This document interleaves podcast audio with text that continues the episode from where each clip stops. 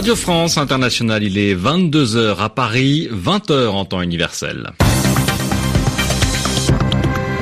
Nathanaël Vitran. Bienvenue dans cette édition du journal en français facile que j'aurai le plaisir de présenter avec Sylvie Berruet. Bonsoir Sylvie. Bonsoir Nathanaël, bonsoir à tous. Les migrants de plus en plus nombreux à tenter leur chance en Espagne. Reportage à suivre à Tarifa et sur le détroit de Gibraltar où les gardes-côtes ont sauvé près de 50 migrants aujourd'hui. L'ONU veut une pause dans les combats à Raqqa pour permettre l'évacuation des civils syriens coincés dans la ville assiégée.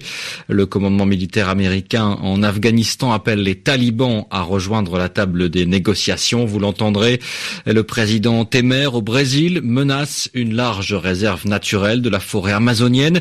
Et puis en France, le chômage repart à la hausse. En juillet, Emmanuel Macron était lui en Roumanie aujourd'hui pour convaincre Bucarest de soutenir son projet de réforme de la directive sur les travailleurs détachés. Le journal en français facile. Et on commence par l'Espagne, à son tour confrontée à la crise migratoire. Et alors que les arrivées ont diminué cet été en Italie, notamment du fait de la situation en Libye, de plus en plus de migrants et de réfugiés tentent de rejoindre l'Europe via le Maroc et donc l'Espagne. Beaucoup tentent la traversée au niveau du détroit de Gibraltar où la mer est la plus étroite. Côté espagnol, ils arrivent notamment à Tarifa dans le sud du pays. Benjamin Delille, notre envoyé spécial sur place. Les gardes-côtes de Tarifa ont sauvé 48 migrants aujourd'hui. Ils étaient répartis sur trois bateaux différents et ils sont arrivés en deux temps. Vers midi, un premier groupe de 14 personnes a débarqué, tous des hommes, des adultes, originaires de Côte d'Ivoire et de Gambie. Ils étaient transis de froid malgré les grandes serviettes que leur ont fournies les gardes-côtes. Deux d'entre eux semblaient s'être cassés la jambe pendant le trajet et avaient du mal à marcher. Ce premier groupe a quitté Tanger vers 1 heure du matin. Ils sont restés 8 heures à la dérive avant d'être sauvés par les gardes côte. Ils étaient à bord d'un Zodiac et d'un petit bateau gonflable acheté sur une plage du Maroc. Une heure et demie plus tard, un autre bateau des gardes-côtes a déposé 34 migrants subsahariens, dont 10 femmes et quelques mineurs. Ceux-là s'étaient tous massés sur le même bateau et malgré l'épuisement, ils semblaient moins affaiblis que ceux qui les ont précédés. Tous ont été soignés et nourris par la Croix-Rouge de Talifa. Les blessés ont ensuite été transférés à l'hôpital. Quant aux autres, du moins les adultes, ils ont été transférés par la police nationale directement dans le centre d'internement des étrangers d'Algésiras. Benjamin Delille, Talifa, RFI. L'ONU demande l'instauration de pauses dans les combats autour de Raqqa pour permettre aux civils de quitter la ville. Les combattants arabo-kurdes des forces démocratiques syriennes soutenus par les chasseurs de la coalition internationale nationale tente de reprendre la ville aux djihadistes du groupe État islamique. Les djihadistes ont été chassés de 60% de Raqqa, mais les Nations Unies estiment qu'il reste 25 000 civils pris au piège dans la ville. Amnesty International s'inquiète aussi de leur sort. De nombreux civils ont été tués dans les raids aériens de la coalition ou suite aux tirs de mortier des FDS, d'autant que les djihadistes n'hésitent pas à se servir de la population comme bouclier humain. Donald Trump a promis en début de semaine qu'il ne laisserait pas l'Afghanistan redevenir un refuge pour terroristes. Le président américain a laissé la porte ouverte à l'envoi de renforts alors que le gouvernement de Kaboul peine à asseoir son autorité face aux talibans.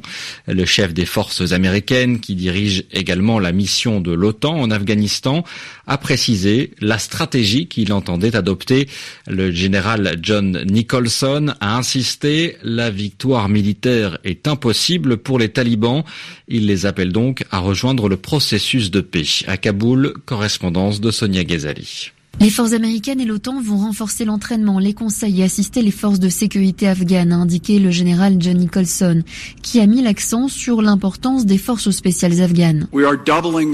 Nous sommes en train de doubler les effectifs des commandos et des forces spéciales. Leurs soldats courageux n'ont jamais perdu une bataille et n'en perdront jamais une. Les talibans n'ont jamais remporté une bataille face aux commandos et aux forces spéciales. Ils ne seront jamais vainqueurs. D'ailleurs, ils ne peuvent pas gagner sur le plan militaire. Les unités d'élite de l'armée et de la police comptent actuellement 21 000 membres. Dans trois ans, ils seront 32 000 selon un plan de sécurité nationale annoncé par les autorités afghanes il y a quelques mois déjà. L'OTAN mise par ailleurs sur l'aviation. L'armée de l'air est en train de s'agrandir et de se renforcer. Nous savons que l'ennemi craint l'aviation et à juste titre puisque l'armée de l'air devient de plus en plus forte. Des conseillers américains arriveront prochainement en Afghanistan, a indiqué John Nicholson. Aucun détail sur leur nombre. Après 16 ans de présence en Afghanistan, les États-Unis disent vouloir accentuer la pression sur les différents groupes d'insurgés. Les autorités afghanes ne contrôlent que 60% du territoire. Pourtant, le chef de l'OTAN affirme que les talibans ne peuvent pas gagner sur le champ de bataille. Il est temps pour eux de rejoindre le processus de paix, a-t-il déclaré. Sonia Ghizeli, Kaboul, RFI. La forêt amazonienne menacée par un projet d'exploitation minière au Brésil. Et la forêt amazonienne, souvent surnommée le poumon de la planète, pour la protéger, Brasilia avait mis en place une vaste réserve naturelle de près de 4 millions d'hectares, une surface plus grande que le Danemark, aujourd'hui menacée.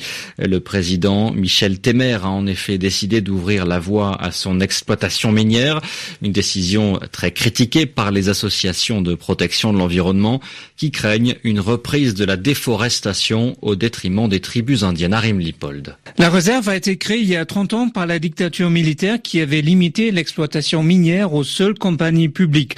La zone qui s'étend sur deux États, le Para et l'Amapa, est riche au nord, fer et cuivre. Elle abrite aussi de nombreuses tribus autochtones qui sont protégées par la loi. Mais le président Michel Temer, proche du lobby de l'agro-industrie, veut relancer l'activité économique dans la région. Plusieurs entreprises, dont certaines sont étrangères, sont déjà prêtes à investir dans ce secteur très rentable. Le gouvernement assure que l'exploitation n'affectera pas les Indiens d'Amazonie. Un discours qui laisse les ONG dubitatives. Le représentant au Brésil du Fonds mondial pour la nature, le WWF, parle d'une catastrophe annoncée. Selon lui, la fin du statut de réserve naturelle met en danger la population locale et plusieurs parcs jusqu'à présent protégés.